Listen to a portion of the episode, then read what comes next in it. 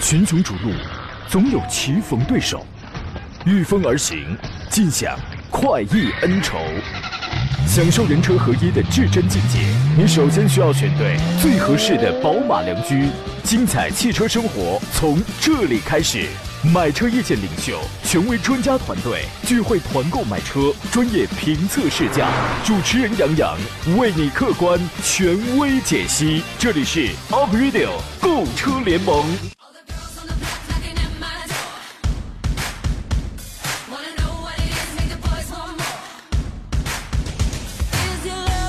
来了，诸位，节目如约开始直播，欢迎在礼拜三的上午时间收听山东交广开发启航的 Aprilio 购车联盟，我是杨洋，在济南问候全省的汽车朋友。准确讲呢，是在墨迹天气显示三十七度的济南冒着热气儿问候诸位，举例说明济南到底有多热，一个真实的故事。胖强强他老婆那天一脸认真的跟他说，说这个天气如果我跟你妈妈同时掉进水里啊，请你一定要先救咱妈啊，因为我想在水里多待一会儿。我记得很多年以前啊，我一直以为呢，这个立秋啊。立秋了，就等于是秋高气爽了。真的，我那时候真的，你就觉得呀，立秋这一天，你要是不穿一条秋裤的话，你是对不起，你是对立秋不尊重的。现在，你试试啊，这个十点五十九分的时候，就有我们车友群里的朋友就开始沸腾啊。有人说节目开始，我替杨洋欢迎大家；还有人说开始，还有人说杨洋歇班了。我怎么不知道我休息了呢？休息不了，还得干正事儿。十一点到十二点一小时，咱们干点正事儿，专业解答一下选车、买车的专业问题。当你拿捏不定主意，该买什么样的车是适合自己的？从几个选项当中要要来挑选最优的选择了。欢迎直接跟我们来进行交流和买车相关的一切问题，欢迎跟我们探讨。直播间联络热线已开通，号码是零五三幺八二九二六零六零或八二九二七零七零。我们还有几种网络互动方式啊，请关注我的新浪微博山东交广杨洋侃车，关注微信公众账号，一个是山东交通广播节目以外，您还可以关注杨洋侃车，直接搜索小喜的拼全拼就能够找到鸟。今天做上宾的是北京少卿奥迪总监少卿老师，你好，邵老师。杨洋好，听众朋友大家好。哎，昨天呢，有听众告诉我一个天大的坏消息，噩耗啊，你知道吗？跟您有关。嗯，啊，螃蟹下来了。螃蟹下来了啊！而且有人说的煞有介事，有图有真相，而且还告诉我十六块钱一斤。哎呀，惊天霹雳啊！我觉得这对我来说是一个惊天霹雳。我觉得他应该是在骗我。这个季节螃蟹应该不会下来。是，你是怎么想的？但说无妨。嗯，我觉得吧，这个现在我几乎也不怎么想这螃蟹了。哎，对，你就这样想，这个地球上，这个星球上没有这种生物啊，是没有这种生物的啊。刚才有人问了我一个问题，看完了说，杨洋在蜻蜓 FM 能收听你节目的重播吗？应该可以吧？应该现在各大手机 App、知名的手机 App 应该都可以听吧？您试试啊，这个。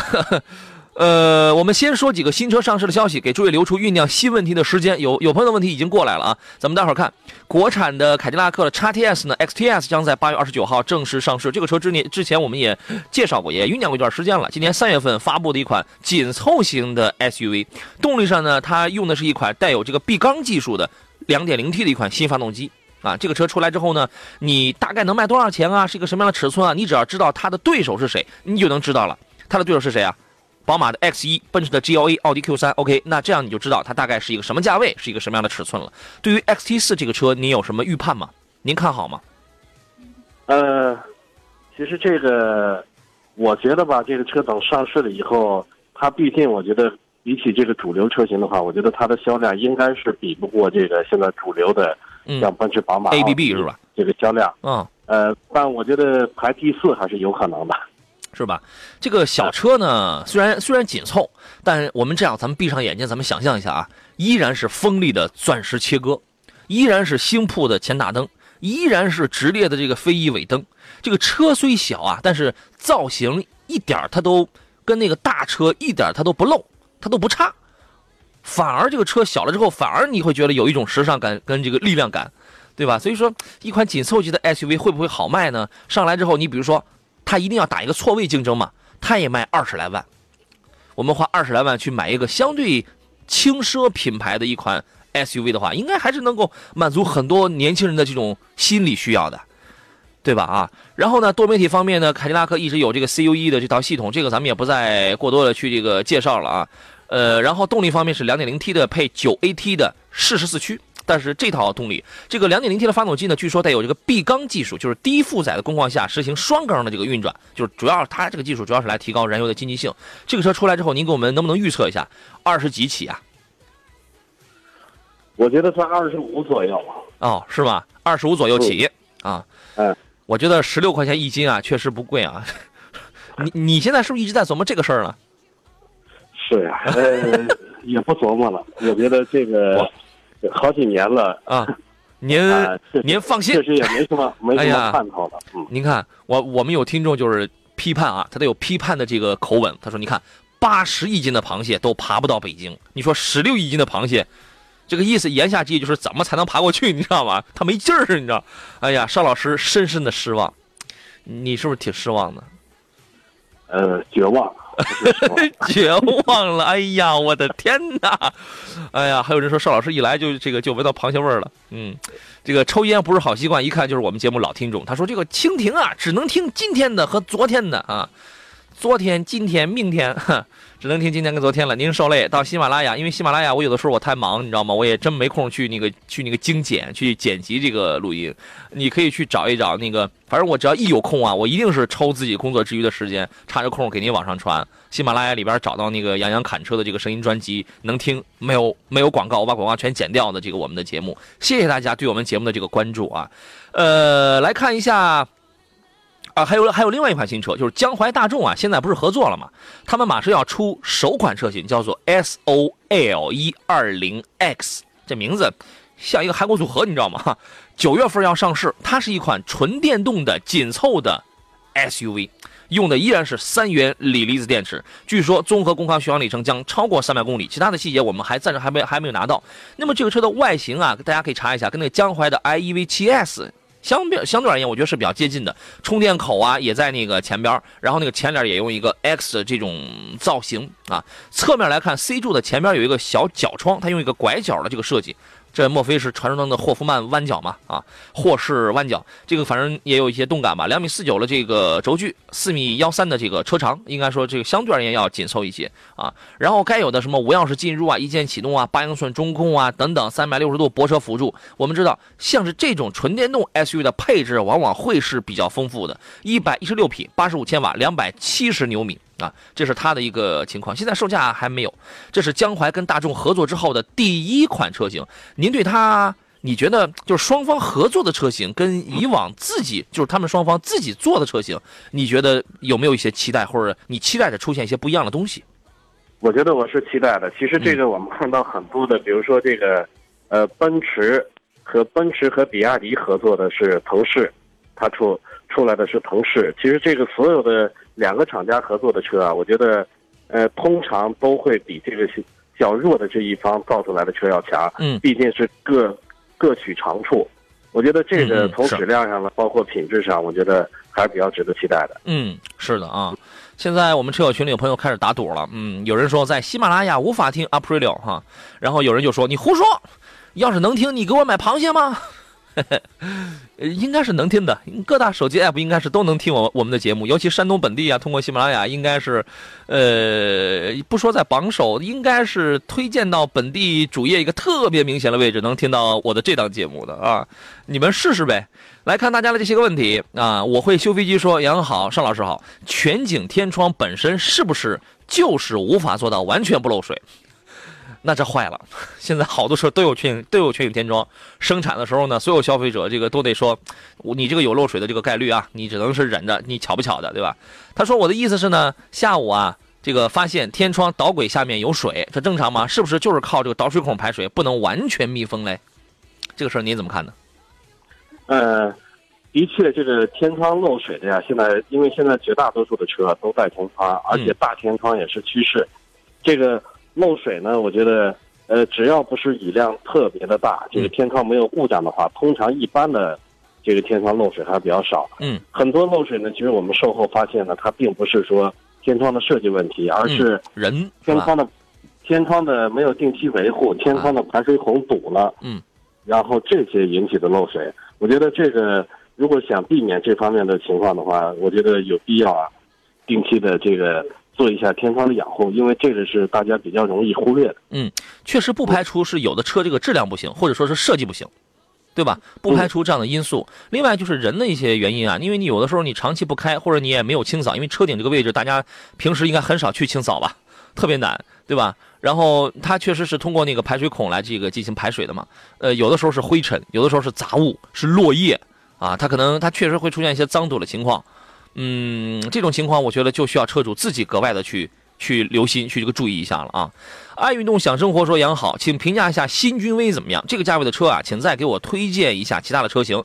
要求是家庭使用、安全、省心。家里啊有两个宝贝啊，我就听你的，按你的旨意去买，谢谢啊。那您太客气了。那别买了，我觉得给两个宝贝儿一人发一张这个公交卡，对吧？从小培养绿色环保、绿色出行的这个理念也挺好，就怕天热，是吧？啊，咱们进入今天节目的第一段广告，回来之后我们聊一聊这个问题。好了，各位，我们继续回到节目当中。刚才我们有其他的听众说，杨哥，两个宝宝你得选途锐欧啊，啊，非得给整一大个的 MPV 是吧？呃，邵老师，针对刚才这位听众他所提到的，他喜欢新君威嘛？根据他的一些个需要，家用两 两个宝贝，要求安全省心啊，您觉得这个车怎么样？或者他还问到了有其他价位的，就是同价位的其他车型，您给分析一下这个问题好吗？呃，我觉得君威家用的话没有问题，这车的其实车体。在同级别里边，这个车体已经非常大了，嗯，而且空间我觉得作为家用来说足够，嗯，呃，排量有 1.5T 和 2.0T，我觉得，嗯，在这个，呃，买车预算比较宽裕的情况下，我还是建议买 2.0T 啊，毕竟 1.4T 的动力，我觉得，呃，1.5T 的动力还是要偏弱一些啊。但是 2.0T 的价格，说实话也太运动了，也太激进了，是吧？也就上去了二十万，二十看，呃，应该是二十二万多一个，二十三万多一个嘛，价格也高上去了。所以说，嗯。买车的预算足的话，我觉得这个带来的是驾呃很好的驾控体验。嗯，对，动力上肯定它要更好一些。呃，同级别里边，我觉得呃，要是其他品牌，比如说日系，嗯，呃，在同级别里边，我可以推荐一个凯美瑞新款日系的，嗯，新款凯美瑞，嗯，呃，要是买德系的话，就是跟它我觉得能够相提并论的吧，嗯，有足够竞争力的就是迈腾，嗯。他可能就是觉得迈腾啊、帕萨特啊这样的车型啊不太运动，是吧？外形不太动感时尚，但是呢也是中规中矩的车子。这个跟大家分享一个小经验啊，这个也是路人皆知的一个小经验，就是你去看一款车啊，你比如说这一款车，咱们讲这个新君威啊，你比如说它出了有这个大概是六六个配置吧，可能是六个啊，然后你会发现，哎，这里边至少有四个还是五个。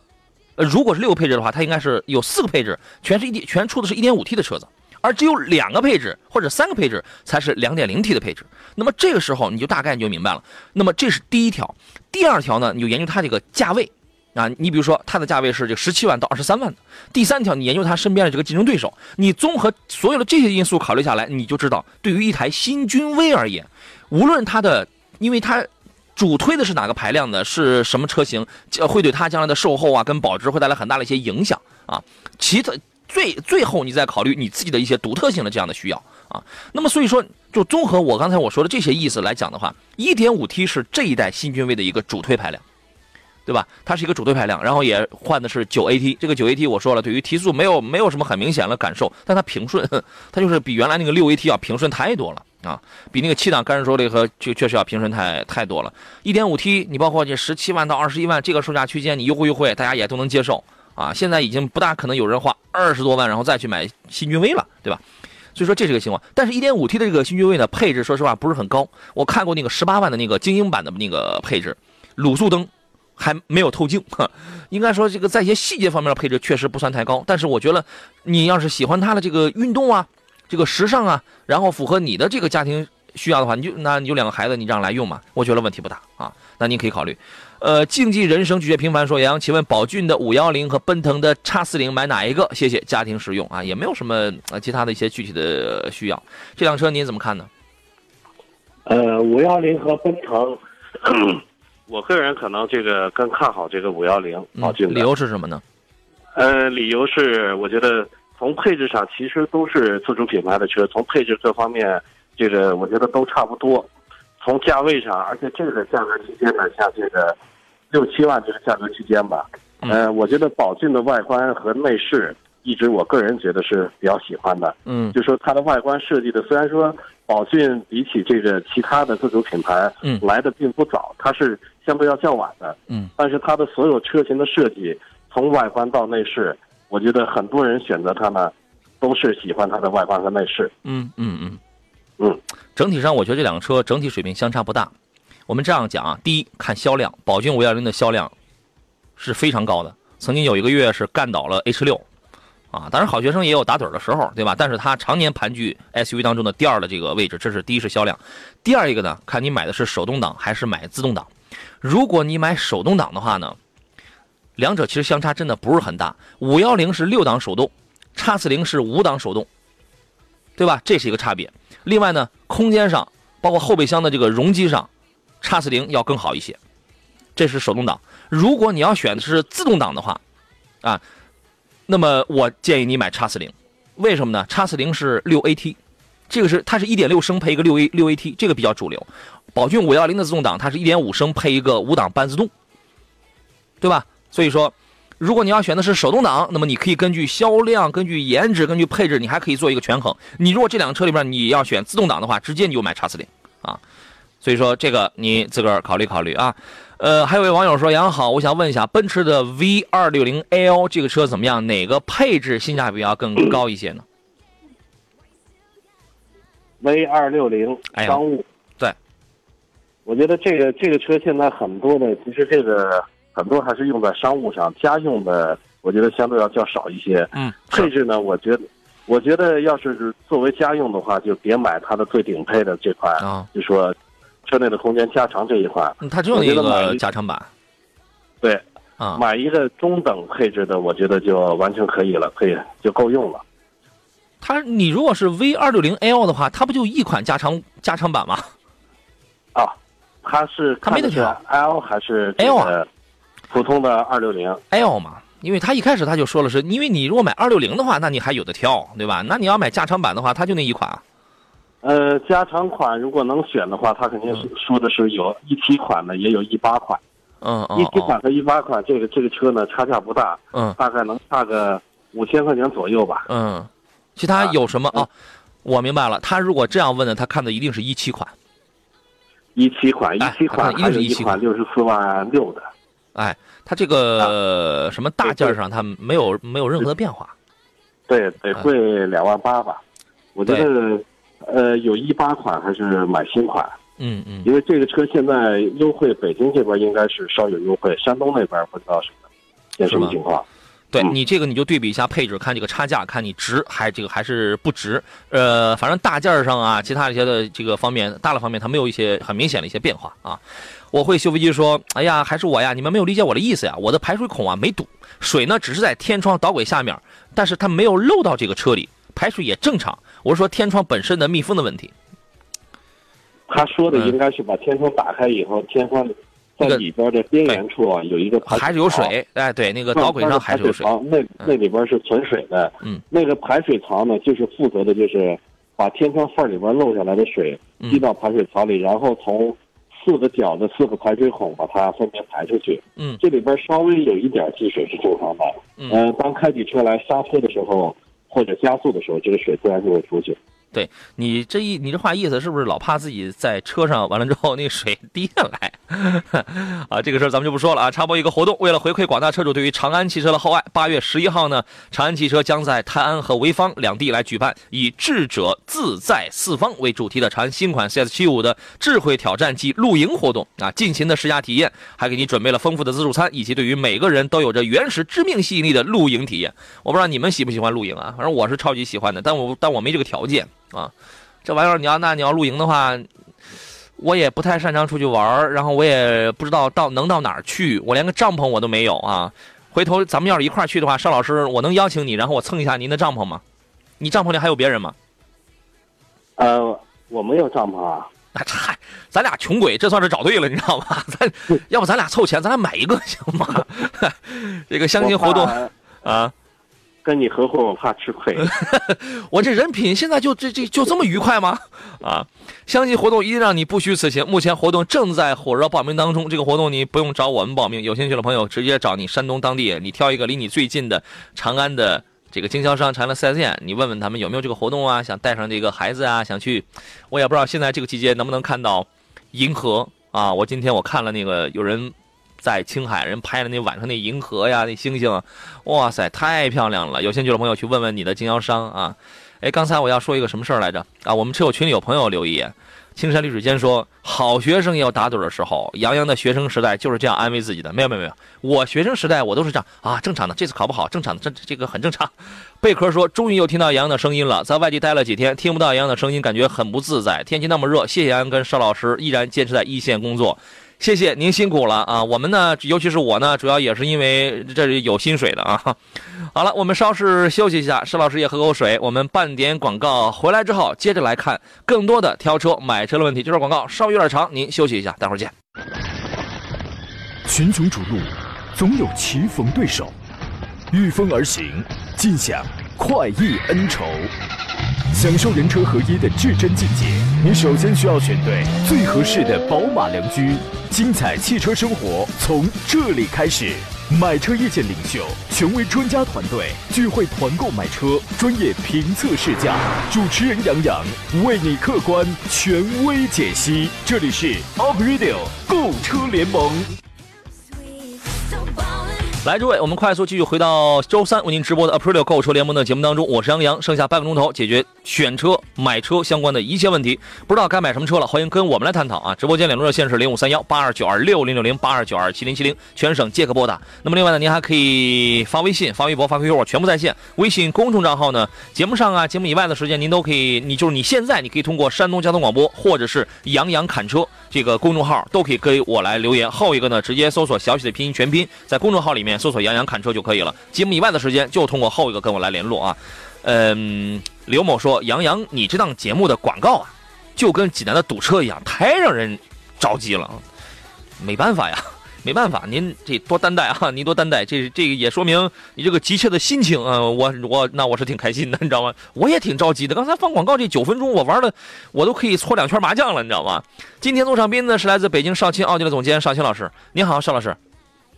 杨洋好，听众朋友大家好。哎，刚才咱们不是说咱俩都没帐篷，我们有听众出来要给咱们要集资要众筹要弄一帐篷啊，这个真好，谢谢你们这么疼我们爱我们。富贵有余说天作屋地为炕，要什么帐篷呀？那邵老师这么大岁数的人了，可不能去裸奔去，是吧？帐篷我还真住过啊。那北京北京这边呢，有一次有一个露营大会，然后我去住帐篷了。嗯，这个确实，如果赶到这个。我觉得秋天吧，这个感到这个空气比较凉爽的时候，我觉得住帐篷和郊区还真是别有一番风味。那是那秋高气爽的季节，邵老师早晨拉开帐篷一看。好家伙，光刚一透进来，发现那个自己帐篷里什么蛇虫鼠蚁全在这儿跟他搂在一块睡，你知道吧？哎呀，我我挺喜欢露营的啊，回这个不行，回头我也得买一帐篷，关键得有时间，你知道吗？刚才咱们那个说到了，前面有听众问到宝骏五幺零和奔腾 X 零的那个对比，咱们已经说完了。机车男孩是老听众，我印象中他应该是呃五幺零的车主吧？然后他说他发表了他的观点，我认为他说的特别在理。他说说句实话，我个人驾驶的亲身感受啊，奔腾 X 零底盘高。轮毂大，对，它应该是二幺五五零二幺七的这个轮毂，叉四零五幺零，我想想应该是二零五二六零幺六的轮毂，要么是五五，反正这十六寸十七寸吧。呃，然后说一点六的发动机动力够用，轮胎宽，开起来比五幺零更稳，推背感优于五幺零。其实两个车动力相差没有太特别大了。他说，奔腾 X40 空间也稍微大，但是 X40 油耗高，手动变速箱不是六档，就是刚才我说那五档嘛，配置要略低一点，怠速启停挺鸡肋的，市场保有量不高，啊，保有量高的时候是这个五幺零，对吧？确实就是五档手动的 X40 跟六档手动的这个五幺零啊，这说的也是这个这个这个这个。很在理了，油耗应该是这个相差不会特别大，但是价格也不一样啊。宝骏五幺零的是五到七万的这么一个指导售价，你奔腾 X 零是多少？是六到十万的这么一个起步售价，价格区间也不一样啊。午后咖啡的问题，杨好，邵老师好。雷克萨斯的新款 ES 二百啊，这个自然吸气两点零的一百六十七马力啊，对，这个动力跟 Camry 是一样的嘛，两点零的，对吧？他说，如果夏天开空调跑个高速，动力怎么样？是不是有些肉？你比如说三十万雷克萨斯 ES 二百。二点零六 AT 性价比如何呢？他主要是担心这个一百六十七马力的动力可能不够。您怎么看呢？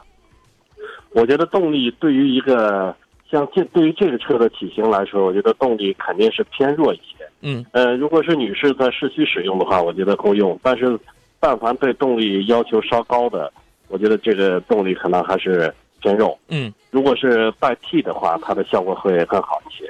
嗯，就是说它不会有太强的那种推背感，但一百六十七马力，我觉得也也够用但但是它的性价比高啊。啊。对啊，呃，这个二点零的，首先雷克萨斯呢，其实跟嗯其他的车比呢，呃，最大的优势皮实耐用是一方面，而且，呃，四年应该是免费维修保养。嗯嗯，这个呢，对于一般的家用来说，确实能省很大的力气，呃，省时省力。嗯，你如果啊，不排除有的朋友会会花到三十三万往上会去买那个两点五的，但是同时呢，你也会考虑到一点，因为三十四五万你现在就能买到两点零 T 的 A 六了，对吧？这个它你要上到那个价位的话，它就没有那么高的性价比了。相比而言，它挤在二十七万左右，二十七万、二十八万、二十九万这个区间来竞争的话，一个一点六吨的这么大的一个车子，这么时尚、这么洋气的，虽然两点零升的。我觉得，我其实我觉得，我预感这个这个车我还没有开过啊。我们后头去找一台那个试驾车，我们体验一下。我预感这个动力是是能够用的，是可以够用的啊。虽然我们说两点零的凯美瑞，大家这这个满大街跑的不也是滋滋的嘛？虽然它比凯美瑞要沉一百多斤，对吧？但也差不多，你无非就是等等这个等于是带个人似的，对吧？那个你价格高了的话，它的性价比那就体现不出来了。二十二十七八九万的话，你看它跟谁在在争啊？它这个性价比它就有了。我建议这个问题最好的办法就是您自个儿去试一试啊。阿顶的问题是，专家好，我想买一台五十万左右的车，家庭使用，空间得大点了。看了五系，还有这个叉三啊，您就喜欢宝马是吧？老师再给推荐几款吧，谢谢。你这个没有任何的要求啊，你就是空间大一点，上到五十万就没有空间小的，你没有些其他的具体的要求啊。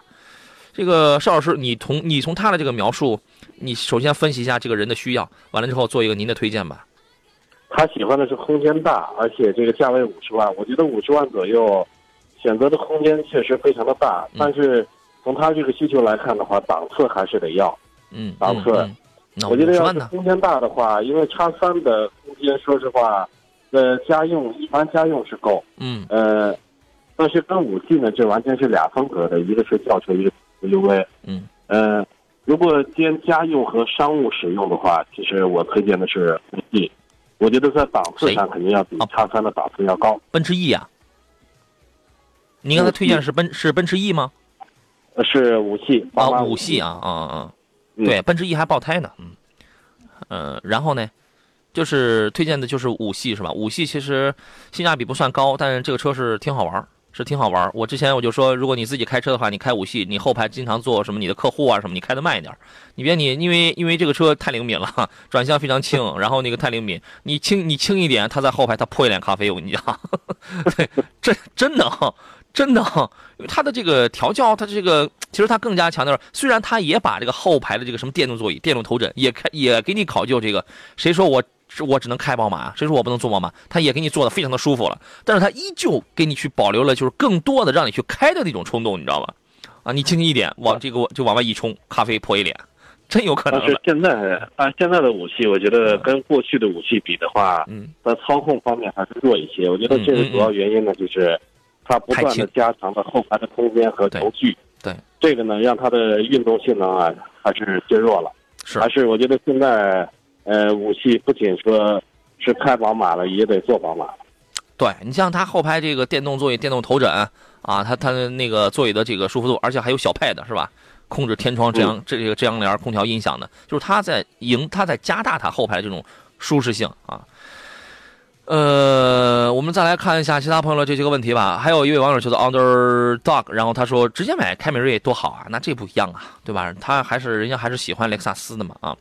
设计师说的是，请老师评价一下长安新 CS 七五的自动挡的入门配置，对比哈弗 H 六的酷派，还有吉利博越如何？谢谢。A 呃 H 六的酷派，我建议你放在最后考虑吧。为为这个为什么呢？油耗这油耗跟这个配置方面确实不占一些优势，尤其在精致，在这个做工的精致程度这三个方面，它不占优势啊。因为什么呢？相对而言，在十万出头，你如果见的真的多的话，你你你你经过很多的对比，你见的车多的话，你就发现。自在这个十万的自主品牌里边，一个是长安的 CS 七五，一个是博越。你讲品质感，讲精致程度啊，他们这两个车一定不是销量最高的，但讲精致程度一定是最好的。啊，你要是不相信的话，你去对比一下十万左右所有的车型。你如果真的也见的那么多之后，你也会得出这样的一些结论啊。呃，排量不一样，然后呢会有一些区别。我们进入广告，回来之后咱们接着说。好了，诸位，回到我们今天最后一段的这个节目当中啊。书接上回，刚才那位他看了三个车，呃，我们请邵青老师来做一个分析啊。你好，邵老师。杨洋好，听众朋友大家好。嗯，这三台车您还记得吗？长安、哈弗的 H 六，还有一个没记得。吉利博越 CS 七五呢？它看的是那个自动标配，自动标配应该是看的是二零一八款的那个自动标配是吧？然后就是新款嘛，就是就是新款刚出来，就是整个内饰前脸大换新的那个新款是吧？然后博越呢，博越它看的是它那没说配置，但是应该也是。我估摸着，你比如说是什么自动两驱的这个四级版啊，因为价格差不多，也是在十二左右的那个指导价的那个，是吧？然后 H 六的看的是一点五 T 的这个酷派版本，我觉得在这里边酷派是这个 H 六是没有优势的，对吧？对，呃，这三款里边，我觉得呃综合性能评比吧，就是综合比的话，我觉得还是长安的长安的 CS 七五为什么要胜出？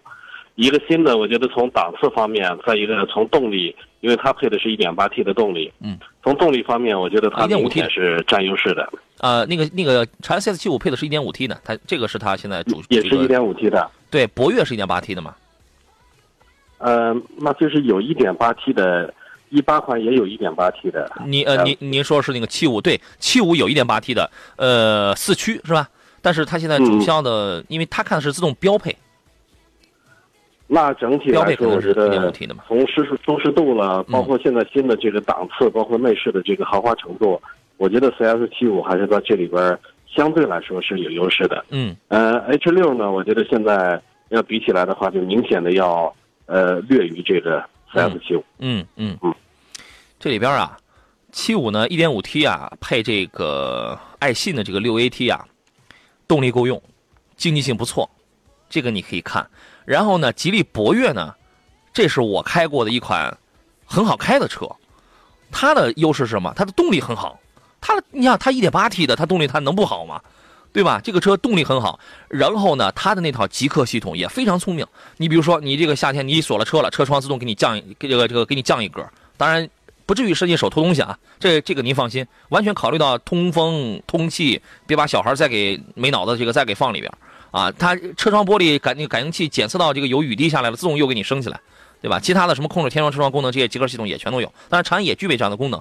1.8T 的博越动力很好，对吧？那个225 18寸的那个轮胎，这个这个抓地力，这个是可以升级为235的，那个抓地力、刹车什么特别好，然后配置也得不错，油耗要略高一点啊，因为 1.8T 嘛，车身自动1.6吨嘛，这个那你需要接受一点，大概。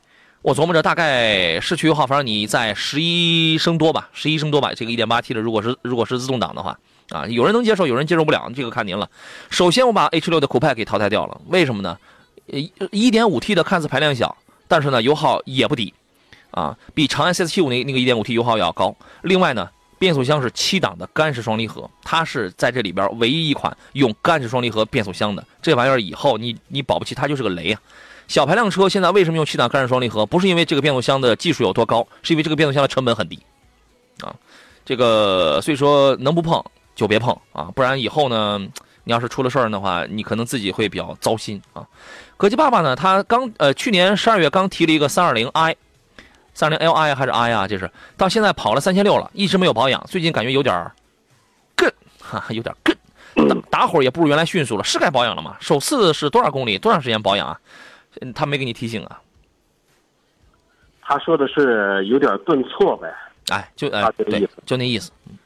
我觉得这个顿挫未必和这个保养换机油有关系，因为机油本身不会导致这个车的顿挫。对，我觉得这个顿挫呢，呃，应该三系就这样。其他的方面，嗯嗯，主要看一下节气门的开度，因为新车五千公里来说，其他地方出故障的概率很低。但是节气门脏了，现在所有的车这个节气门脏了。它都会影响到这个变速箱的升降档，包括这个升降档时候的顿挫。对，我觉得先主要看一下这个吧。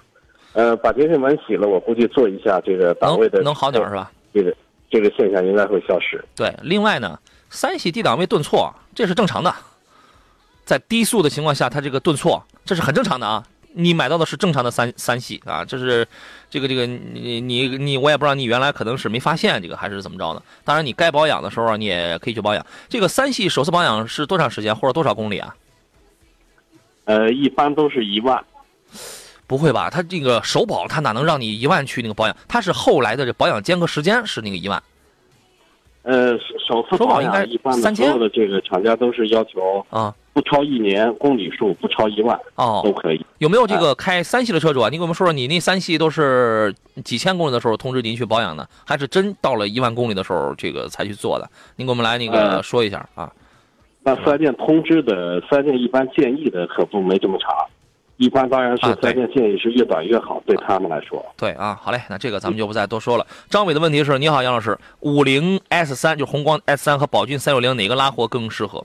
这个 S 三呢出来之后，说实话销量一直不高，就是五菱的首款那个 SUV 嘛，后驱的七座的嘛，老大的那个，然后用五菱前脸跟跟那五菱标，这个车呢，说实话我也没怎么见太多，应该可能都卖到下边的什么县城啊或者这个乡镇啊，可能都卖到那边去了，你知道吗？如果你说哪个拉货更合适的话，我说实话，你就买什么像是七三零啊、宏光 S 啊这样的就可以了，对吧？三六零，说实话，那个六座的这个人家是用来坐人的，你也可以拉东西，你把那你把后两排那里铺平了，这不就行了吗？一千几百升，那还这个不够用吗？对吧？这两个车我建议啊，如果就要在这两个里边挑的话，选三六零啊。来说一台新车吧，雷克萨斯呢，我们今天既然说到了，呃，雷克萨斯呃，在前两天刚刚有一款新车 LX 五七零。这个车你喜欢吗？喜欢，我也很喜欢啊。五五点七升的 V 八，你说中国的这个咖啡法规，连那个四点零那个以上的排量的那个那个那个谁陆巡呐什么，现在都开始逐渐要停，逐渐开始惨淡了。这个五点七升的这个 V 八啊为什么没停啊？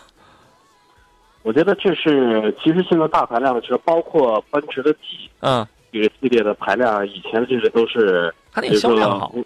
五点几升的排量，现在也出这个小排量发动机了。嗯，我觉得这个是一个大的趋势。但是，呃，我觉得应该它这个发动机属于比较经典的发动机。嗯，而且排量虽大，但是实际它的燃油经济性非常好。嗯，但唯独的是不适合中国的就是它的每年的车船税，嗯，交的到上限了啊。对，因为咱们中国的这个咖啡法规呢，它主要是考核两两项指标，不仅是油耗的问题，还要还要考虑销量。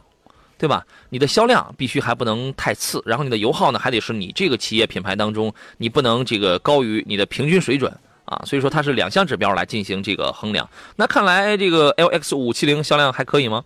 那个陆巡呐，又是什么？您刚才说奔驰 G 啊，那些没停产，是因为人家是有销量的。大家不要觉得这辆车是没有销量，没有，这车是很有销量的啊。这个售价是一百二十九万到一百四十一万七。啊，有拥有三个配置，入门的最便宜的是动感豪华版，中配的是尊贵豪华版。它这个呢，继续呃延续二零一七年的这个二零一七年款的这个售价，配置也几乎没什么变化。呃，顶配的那个一百四十一万的那个呢，这个变化是比较大，因为它属于相当于是一个限量版啊。你比如说内饰也升级了，它增加了一个菱形的一个座椅缝线。就是你看上去比较运动了嘛，比较有这个个性了啊。然后动力方面呢，这个五点七升的 V 八，三百六十七匹，五百三十牛米，八速手自一体全时四驱系统啊。我觉得这个也属于是王者之车。我记得我们有一位听众，原来我每年搞那个活动的时候，每年搞团购活动的时候，每次他都来，他是一位这个大学老师高老师啊。这个完了之后，他也很喜欢这个车啊。居安思危说，麻烦两位老师，我准备呢去提一个楼兰至上版，请评价一下这款车怎么样？您觉得呢？楼楼兰至上版，对，普通版两点五升的。我觉得这个整体来说，作为家用的话是比较适合的一款。嗯，当然它的价格，我觉得，呃，相比起来，这个价格确实也不便宜，从二十四万到三十多万吧，这个价格都有。对，各地的优惠不太一样。应该说，现在最少的优惠也是三四万了，就三到四万之间。有的地方我觉得卖个四万多的这个这个优惠，这个很正常的。你好好谈谈价钱啊！但是它的动力，这款车的动力不错，而且我觉得，呃，二点五排量吧，一个是动力不错，作为家用来说，肯定动力已经是在同级别里边算是非常好的，尤其是自然吸气里边的。嗯，这个，而且这个车作为家用的话，性价比高，其实我个人还是比较推荐的，因为它维修保养的费用也不贵。嗯，这个车呢销量不大，有人说保值不行，保保短期内保值确实不行，你多开几年啊。你四你五年以外的所有的车同价位保值段都一样的，你差不出几千块钱来，那那还有什么意思是吧？车风比较的漂亮，底盘不算高，它属于是个跨界 SUV 的那种风格。问题是降价之后，如果真降三到三四万之后，这个这个性价比它就出来了。它是个大五座，它很平顺，它也不长机油，嗯，是吧？啊，你可以考虑的。不长机油就厉害了。不长机油，对吧？呃，就跟没占了便宜似的啊。好嘞，今天节目就要到这儿了，再次感谢邵静老师，咱们下回见喽。好，下回见。感谢电幕前的诸位，我是杨洋，明天十一点准时再见。